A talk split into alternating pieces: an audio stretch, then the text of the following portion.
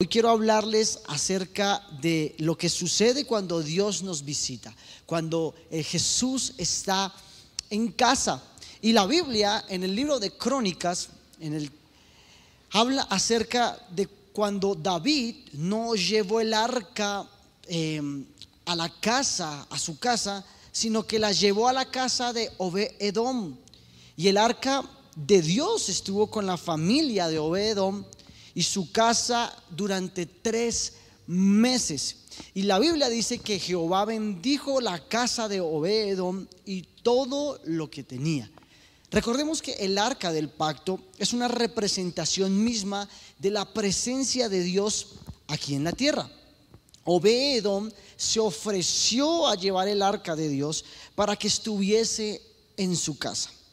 Recordemos que el arca estaba hecha o estaba toda recubierta de oro y tenía una urna en el cual estaban las tablas de la ley que simbolizan los mandamientos, por lo cual el Señor dejó escrito para nosotros, pero también decía eh, estaba una porción de maná que representaba la provisión de Jehová y también estaba la vara de Aarón que reverdeció y encima del arca estaban dos querubines de oro con sus alas extendidas, los cuales los cubría la gloria de Dios. ¿Sabe? Obedom tenía tanto afecto por la presencia de Dios que anheló que el arca estuviese en su casa. Y cuando ésta llegó a su hogar, la Biblia dice que fue muy bendecido. Primero por abrir las puertas de su hogar para que la presencia de Dios morara allí. ¿Sabe? Así como este hombre determinó recibir la bendición y la plenitud que trae la presencia de Dios y de esta manera su vida y la de su familia fueron transformados durante estos tres meses. Nosotros debemos de anhelar que el Señor nos visite y que podamos ver la gloria de Dios en todas las áreas de nuestra vida, en nuestra familia, en nuestra ciudad y en nuestra nación. Y por eso hoy yo quiero hablarles acerca de tres diferentes casas las cuales Jesús visitó, lo que sucedió antes de que Jesús estuviese y después de que Jesús eh, estuvo en este lugar. La primera casa es la casa de los afanados y de los preocupados. Sabes, Jesús estuvo de visita en casa de Marta y de María. La Biblia dice en el libro de Lucas, capítulo 10, verso 38, dice que aconteció que yendo de camino, entró en una aldea y una mujer llamada Marta le recibió en su casa. Esa tenía una hermana que se llamaba María la cual sentándose a los pies de Jesús oía su palabra, pero Marta se preocupaba con muchos quehaceres y acercándose le dijo, Señor, ¿no te da cuidado que mi hermana me deje de servir sola? Dile pues que me ayude. Respondiendo Jesús le dijo, Marta, Marta, Marta, afanada y turbada, estás con muchas cosas pero solo una cosa es necesaria y María ha escogido la buena parte, la cual no se le será quitada. La primera casa que podemos analizar hoy, en este día, es la casa de los afanados y de los preocupados. María se sentó a escuchar con atención a Jesús, pero Marta, afanada por los quehaceres, lo hizo a un lado entre escuchar la palabra y servir, deberíamos de escuchar y de tener tiempo para ambas actividades. ¿Sabe? Marta, por estar afanada, se olvidó del privilegio de tener a Cristo en su casa y actuó mal en tres aspectos. Lo primero es que juzgó a su hermana. La Biblia dice que primero juzgó a María porque la dejó sola en los quehaceres de su casa y muchas veces nosotros creemos tener la autoridad para poder juzgar y criticar a los hermanos de nuestra casa, a nuestra familia. El segundo aspecto en el cual Marta actuó mal es en que le pidió a Jesús que tomara partido, o sea, también cayó en juzgar a Jesús y decirle, mi hermana me ha dejado solos con los quehaceres y tú no pretendes hacer nada. También cayó en juzgar a Jesús. Y el tercer aspecto es que Marta no le dio prioridad a lo verdaderamente importante. La Biblia dice en Mateo, vas buscar primeramente el reino de Dios y su justicia y todas las cosas vendrán. ¿Por qué? Por añadidura. Déjame decirte algo hoy en este día. Dios conoce los anhelos y los deseos que hay en tu corazón. Dios sabe los, sueños, planes y deseos que hay en tu vida. Pero muchas veces nosotros por ir detrás de los sueños, planes, anhelos y deseos, olvidamos lo que realmente es importante y colocamos nuestra mirada en las cosas del mundo y no en las cosas del Señor. En las cosas que nos pueden perturbar y preocupar y se nos olvida que realmente lo primero es buscar el reino de Dios y su justicia y todas las demás cosas vendrán por añadidura. En ningún momento la Biblia dice que la añadidura sea pecado, que las demás cosas sean pecados. Pero nosotros tenemos como hijos de Dios entender y tener claro las cosas importantes y las cosas prioritarias. Lo prioritario en tu vida debe de ser buscar el reino de Dios y su justicia. Lo importante es la añadidura. ¿Cómo atendemos a Jesús todos los días en, nuestra casa? Nos, da tiempo de orar, de leer su palabra, de conectarnos a nuestros grupos de amistad, de asistir a nuestros grupos de amistad, de asistir a nuestros grupos de discipulados. ¿Ocupa Jesús un lugar importante en nuestra vida? Y es la pregunta que Dios te dice y que Dios te hace hoy en este día. ¿Estás tan preocupado por los afanes y los quehaceres de tu día a día que se te ha olvidado Jesús? Pero hoy Jesús está a las puertas de tu casa y te dice, si tan solo priorizas las cosas, vas a ver como la añadidura la resuelvo yo. Si echas tus cargas, tus preocupaciones en mí, yo os haré descansar, dice la palabra de Dios. Amén. Así que no podemos ser como Marta. Todos tenemos cosas que hacer todos. Pero hay cosas más importantes o prioritarias en nuestra vida. Y cuando Jesús llega a nuestra casa, hay que soltar todo, porque la prioridad es Jesús. María lo entendió. María sabía el privilegio que tenía, que tenía en ese momento que Jesús, una visita de Jesús. Jesús estaba en casa. Tenían que atenderlo de la mejor manera. Lo mejor que podía hacer era buscar su presencia María sabía que la palabra rema que había en ese instante para la casa podía desatar algo sobrenatural en aquella vida. No se dimensionaban que podía haber y que iba a haber una resurrección en esta casa. Porque recordemos que versos más adelante, una de las casas que más eh, visitaba y frecuentaba Jesús era la de Marta, María y Lázaro. Eran tan amigos que la Biblia dice que Jesús los amaba. Y muchas veces nosotros creemos que porque somos hijos de Dios, porque somos hijos amados, estamos exceptos de vivir las situaciones difíciles que todos podemos vivir en el mundo. Y la Biblia dice que Lázaro era amigo de Jesús. La Biblia dice que Jesús amaba a Lázaro.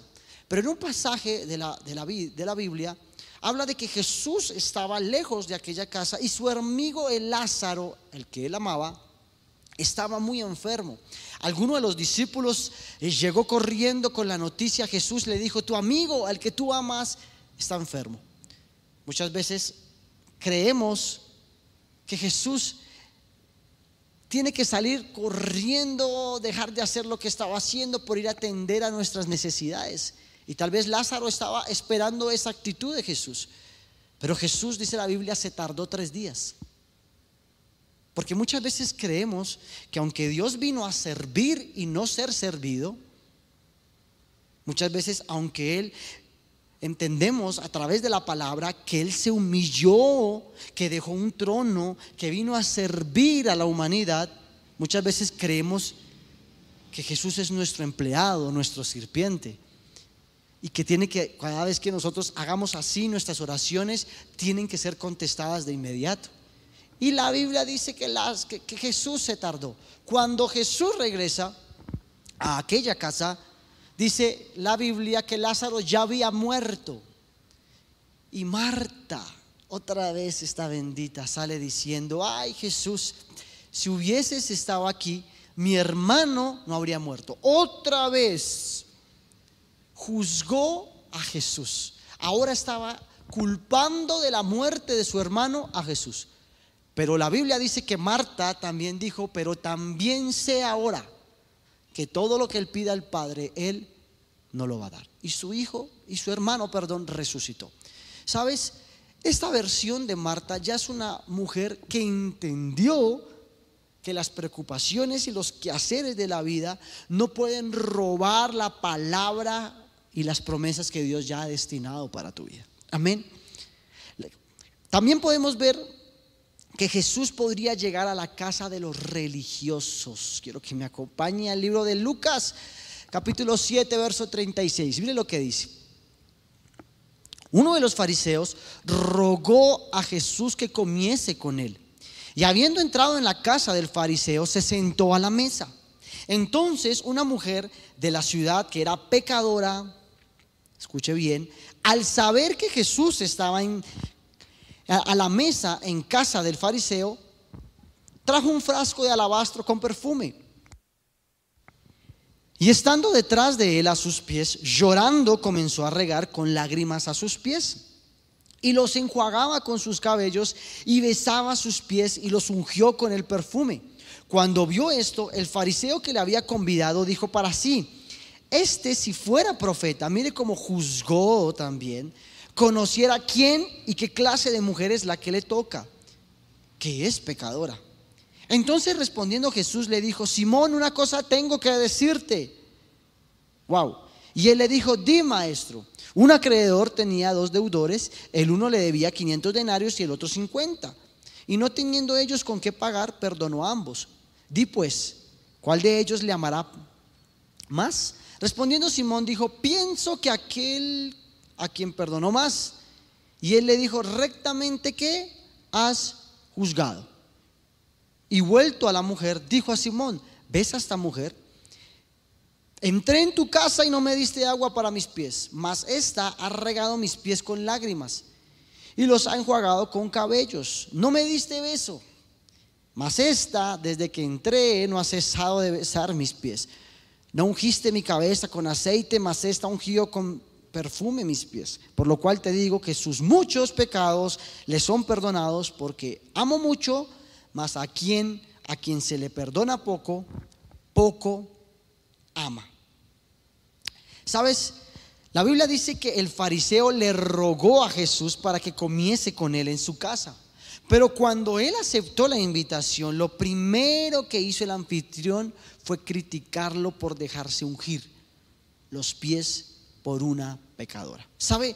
Muchas veces como cristianos creemos que tenemos la autoridad legal, espiritual y moral de poder criticar de criticarle la vida a las demás personas, la espiritualidad a las demás personas, la sinceridad a las demás personas y nos convertimos en jueces.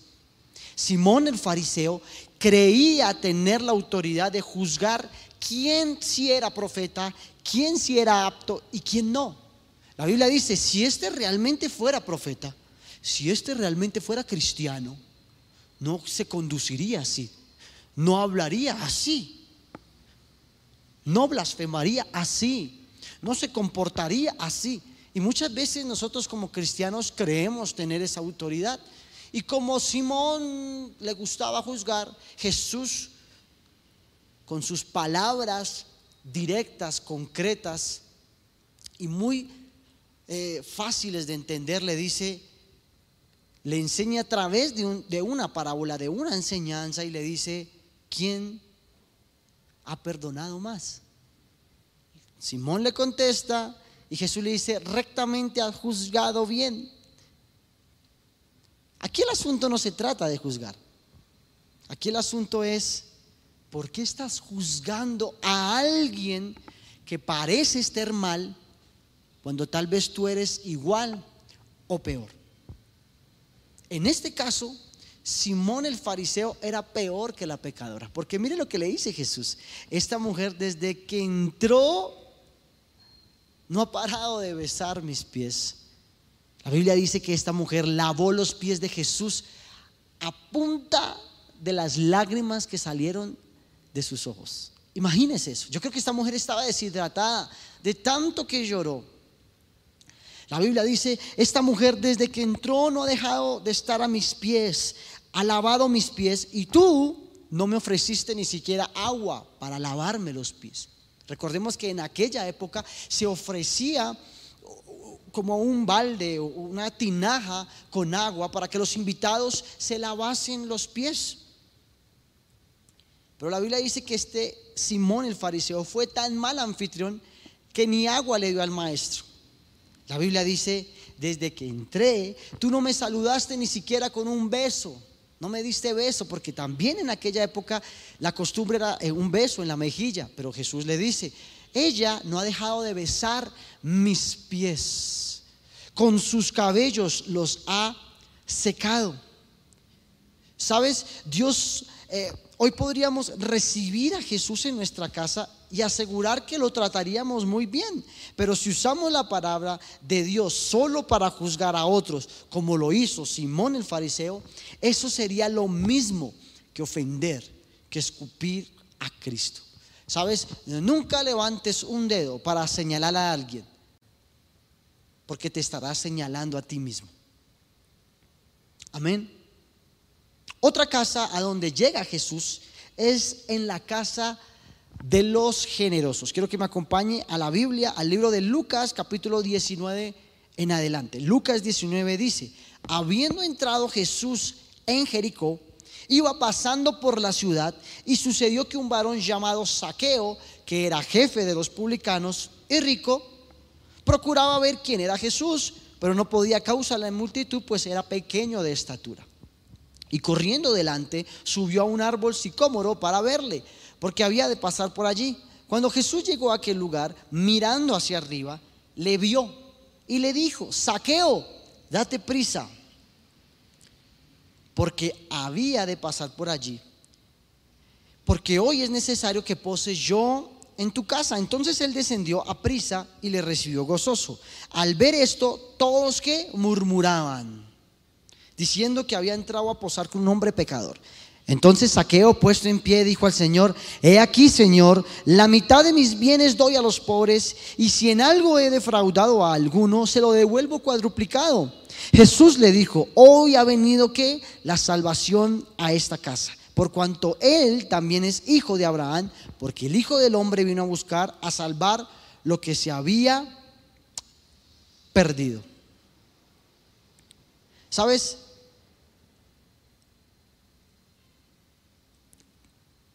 Podemos ver o incluir o intuir que Marta y Simón invitaron a Jesús, pero no lo recibieron de la mejor manera. Pero Saqueo, sin embargo, lo recibió con mucho gozo, sin importar que el Mesías en este caso se había invitado. En casa de Marta y de Simón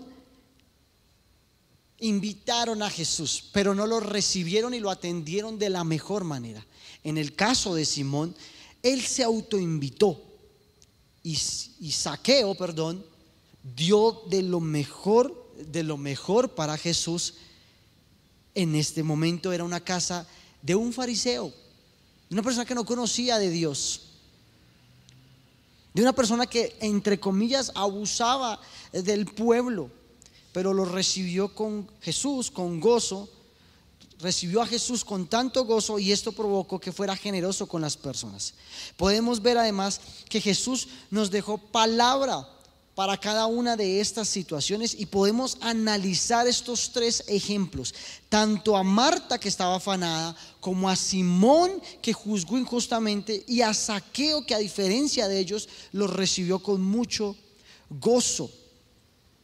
Cada día trae su propio afán, le dio a entender a Marta. Miren lo que dice la Biblia en Mateo 6:31. No os afanéis pues diciendo qué comeremos o qué beberemos o qué vestiremos, porque los gentiles buscan todas estas cosas, pero vuestro Padre Celestial sabe que tenéis necesidad de todas estas cosas.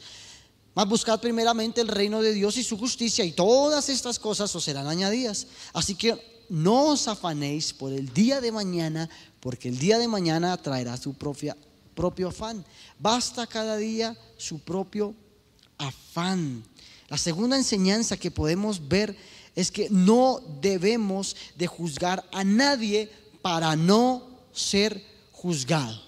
Miren lo que dice la Biblia, Jesús en el libro de Mateo capítulo 7 verso 1, no juzguéis para que no, ser juzga, para que no seáis juzgados, porque con el juicio con el que tú juzgáis seréis juzgados y con la medida con la que usted mida, usted va a ser medido. ¿Y por qué miras la viga que está en tu propio ojo y no echas de ver la viga que está en tu propio ojo, perdón? O como dirás a tu hermano, déjame sacar la viga, la viga de tu ojo y he aquí la viga en el ojo tuyo, hipócrita.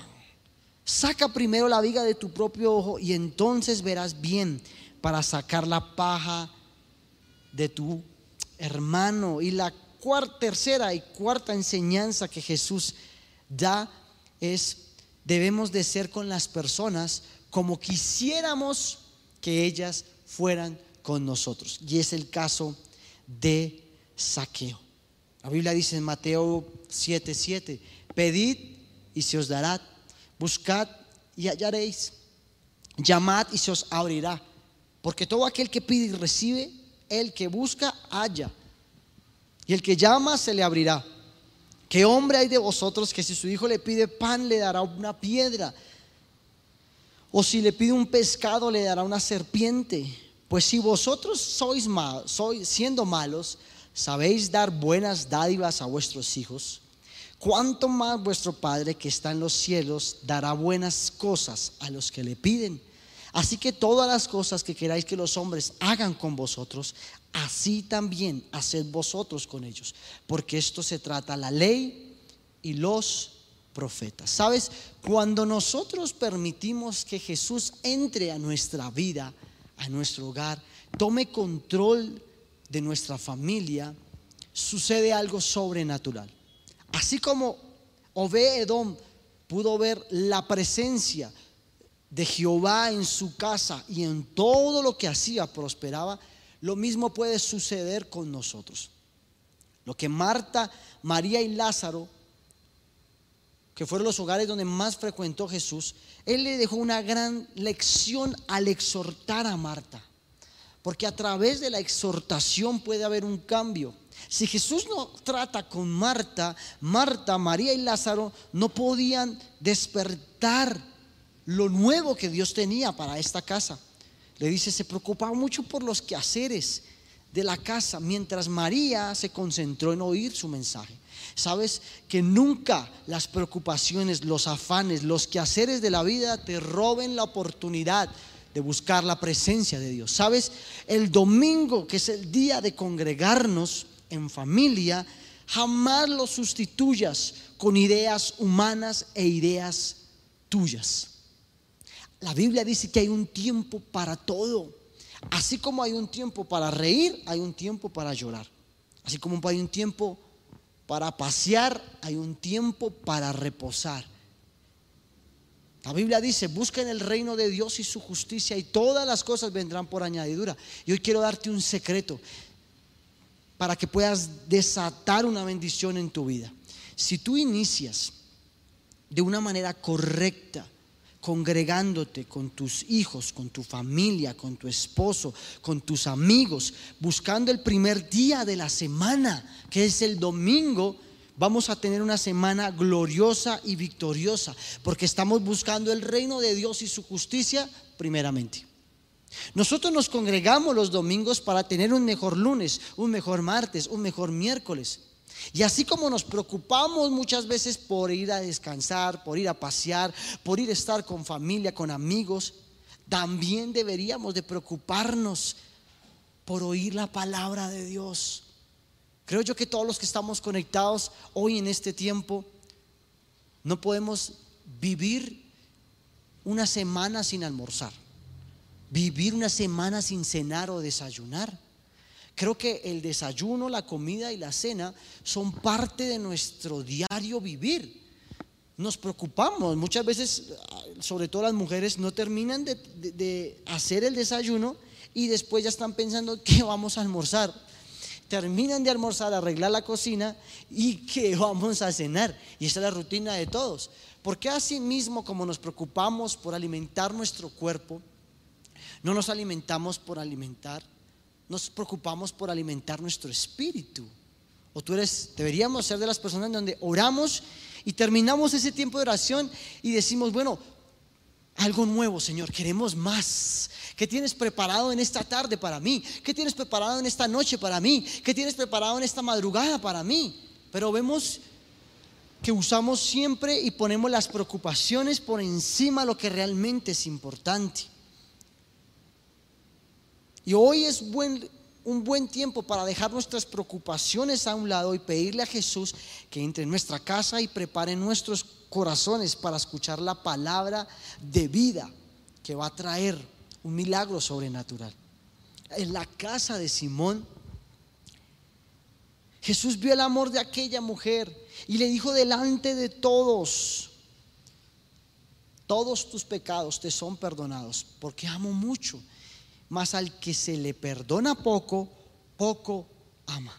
¿Sabes? ¿Tú quieres desatar la misericordia de Dios en tu vida?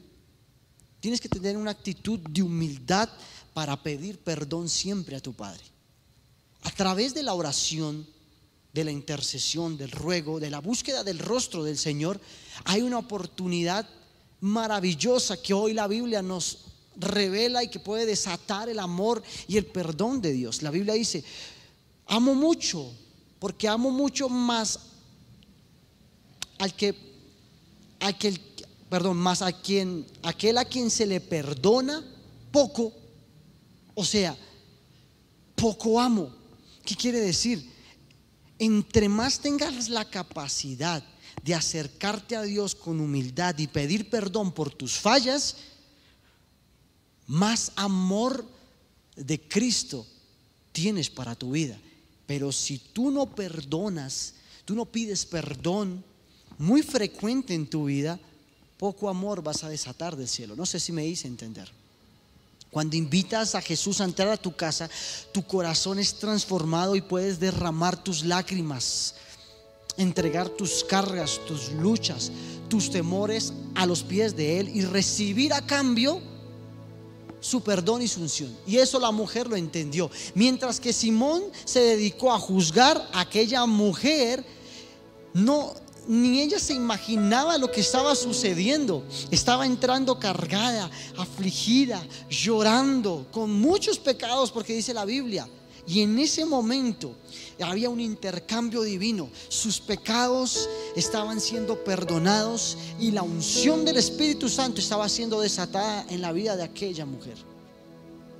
Y en la vida y en la casa, perdón, de saqueo el, aquel saqueo generoso que Jesús transformó con una sencilla y humilde visita, trajo salvación a esta casa. Saqueo, primero Jesús vio un esfuerzo muy grande que hizo Saqueo para encontrarse con él. Era pequeño, pero no le importó subirse a un árbol, no le importó que eso causara risas, burlas. La Biblia dice que Jesús se fijó en él, miró hacia arriba o sea, Él llamó la atención de Jesús. ¿Qué estamos haciendo nosotros para llamar la atención de Jesús? Primero, Saqueo se sintió privilegiado porque era un publicano y el Mesías estaba entrando en la casa de él. Reconoció sus pecados y decidió cambiar de vida. ¿Sabes? Jesús nunca lo juzgó o lo señaló por lo que, a, lo, que él se dedicaba. Nunca le, le, criticó la condición de vida. Algo desató que mismo saqueo decidiera cambiar su vida y arrepentirse, disculpándose porque había defraudado. Pero no solo se disculpó, sino restituyó su pecado. en todo lo que había obrado mal. Sabes, una cosa es arrepentirse y otra cosa es sentir remordimiento. Remordimiento es cada vez que tú sientes y sabes que le has fallado a Dios, pero sigues en la misma naturaleza pecaminosa. Eso es remordimiento. Simplemente te sentiste mal porque sabes que estás obrando mal, pero cuando tienes la oportunidad de volver a hacerlo, lo haces. En cambio, el arrepentimiento es un cambio de actitud y también es restituir lo malo que has hecho. Sabes, ya Dios te perdonó. Ya Dios perdonó tus pecados. Ya Dios, Cristo envió a su único Hijo llamado Jesús a que muriera en la cruz del Calvario por ti. Ya Cristo te perdonó. Pero ahora tú tienes que levantarte y restituir lo que en la carne o en la naturaleza pecaminosa obraste mal. La Biblia dice que viendo su arrepentimiento Jesús le dijo, hoy ha venido la salvación a esta casa por cuanto él también es hijo de Abraham. ¿Sabe? Debes de saber que Jesús también desea entrar en tu casa hoy, desatar la salvación y nuevos comienzos para ti y para tu familia. Porque la vida de saqueo nunca más fue igual. Un antes que entrara Jesús y un después de que saliera Jesús de su casa. Así que hoy te invito para que juntos desatemos y anhelemos la presencia de Dios como lo anheló Saqueo, como lo anheló Obedom. Ofreció su casa. Sabes, yo te reto hoy en este lugar, en este tiempo, a que después de esta palabra tú tienes que llamar a tus pastores, a tus líderes, a esta casa y decirle, en mi casa tiene que haber un grupo de amistad. Yo quiero abrir las puertas de mi casa para que Jesús entre a la sala y predique, para que se desate provisión, salvación, perdón de pecados, resurrección, porque eso es lo que sucede cuando Jesús entra a nuestro hogar. Amén. Así que quiero que me invites, que, yo te invito, perdón, para que ahí donde estás cierres, tus ojos y, y cerremos este tiempo de la mejor manera. Padre, te damos gracias en el nombre poderoso de tu Hijo Jesús por tu visitación por tu presencia, Señor. Porque sabemos que cuando llegas a nuestra vida hay un antes y hay un después. Y por eso hoy, Señor, anhelamos fervientemente, con amor, con pasión, Señor. Queremos buscar el reino tuyo, tu justicia, tus promesas. Queremos servirte. Queremos soltar las preocupaciones, Padre Celestial, los afanes los malos dichos de nuestra boca, si hemos juzgado y condenado mal a nuestro prójimo, Señor, perdónanos, Padre Celestial, y queremos restituir, Señor, todo lo que hemos obrado mal, Padre Celestial, y queremos servirte, Señor, porque ni todo el oro, ni toda la plata, ni todos los bienes que adquiramos y que logremos construir en esta tierra, Señor, van a alcanzar para pagar lo mucho y mucho que hiciste en la cruz del Calvario. Hoy yo, Padre Celestial, declaro y afirmo que soy un deudor del Evangelio y que esta vida, Señor, que tú me has dado, este paso aquí en la tierra, Padre Celestial, hasta el último momento de mi vida te serviré junto a mi familia y junto a mi iglesia en el nombre de Jesús. Amén y amén.